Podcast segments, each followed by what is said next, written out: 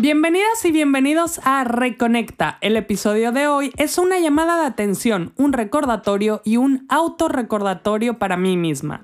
Estar delgada no es sinónimo de estar saludable. Lo repito, estar delgada no quiere decir que estemos saludables.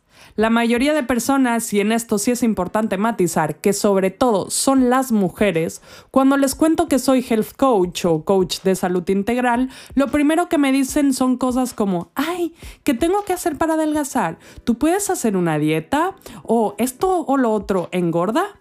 Para empezar, yo como health coach no soy especialista en crear dietas ni nada por el estilo. Mi trabajo es acompañar a las personas en el camino hacia el bienestar, en el camino del autodescubrimiento y de mejorar sus hábitos de vida a nivel holístico para tener una mejor salud a largo plazo. Parece que hoy en día existe un gran malentendido con la salud. Solemos pensar que estar delgados es igual que estar saludable y estar gordo es igual a enfermedad y riesgo sí es cierto que hay cierto tipo de enfermedades que pueden estar asociadas al sobrepeso. Esto no es algo que voy a discutir en este podcast. Lo que sí quiero aclarar es que normalmente, que no siempre, el sobrepeso suele estar asociado a un estilo de vida sedentario, alimentación procesada, altos ingestos de grasa y azúcar, falta de sueño, poco movimiento, en resumen, hábitos poco saludables. Insisto, esto es una generalización, no es siempre así. En los casos en los que el estilo de vida es poco saludable y esto lleva al sobrepeso, ahí es cuando corremos más el riesgo de padecer estas enfermedades.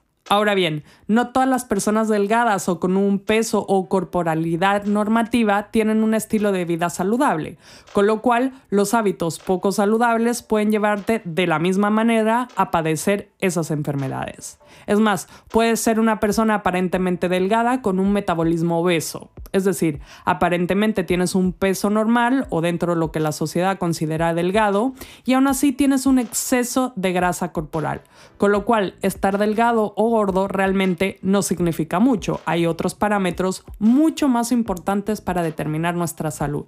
Y eso viene evidentemente de la mano del el estilo de vida. ¿Qué pasa? Que hoy en día asumimos la delgadez como salud y el sobrepeso como enfermedad sin tener en cuenta ningún otro factor. Está mucho más aceptado socialmente ser delgado que ser gordo. Sobre todo desde mi punto de vista esto afecta mucho más a las mujeres que a los hombres, por toda la propaganda, la educación y la presión social a la que estamos expuestas. También tengo que reconocer que cada vez más los hombres están viviendo esta exposición a el body shaming esta obsesión por la delgadez, desde mi punto de vista y por mi experiencia, la tenemos la mayoría de personas. No es exclusivo de las personas con sobrepeso.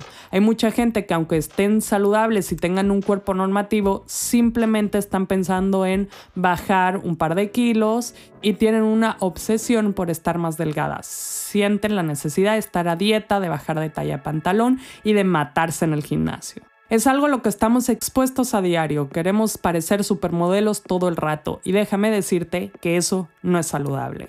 Y esto hablo de la población en general, sin entrar en las personas que tienen un trastorno alimenticio. Que por cierto, si tienes una mala relación con la comida y crees que puedes estar sufriendo algún tipo de trastorno alimenticio, te recomiendo que busques ayuda. Hay muchos profesionales de la salud que pueden ayudarte. Cada uno de nosotros tenemos un cuerpo diferente, con diferentes medidas y en mi caso yo nunca me voy a parecer a una supermodelo porque mi cuerpo no tiene esa forma y no pasa nada. También tenemos que tener en cuenta que nuestro cuerpo va a ir cambiando con los años. No es lo mismo un cuerpo de 20 que uno de 60 y eso es maravilloso. Cada uno de los cuerpos son bonitos en su forma y su talla. Debemos amarlos, respetarlos y cuidarnos. Agradecer por estar saludables y permitirnos tener la vida que queremos, sin obsesionarnos por un kilo más o un kilo menos. Debemos comer saludable, variado, sin culpa y disfrutando la comida que es algo maravilloso. Movernos a diario, cada quien en sus posibilidades, desde el amor y el cuidado.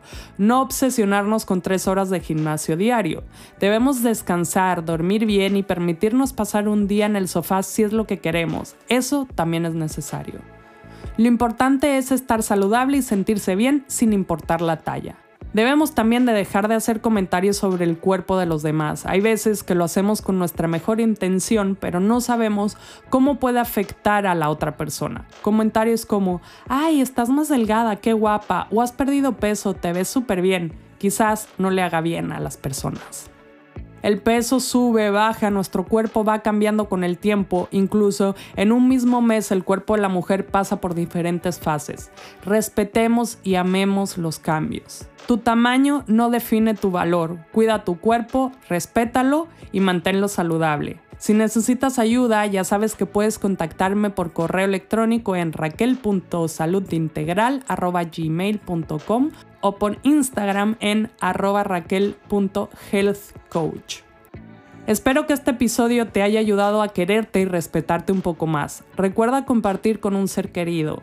Muchas gracias por escuchar hasta el final y hasta la próxima.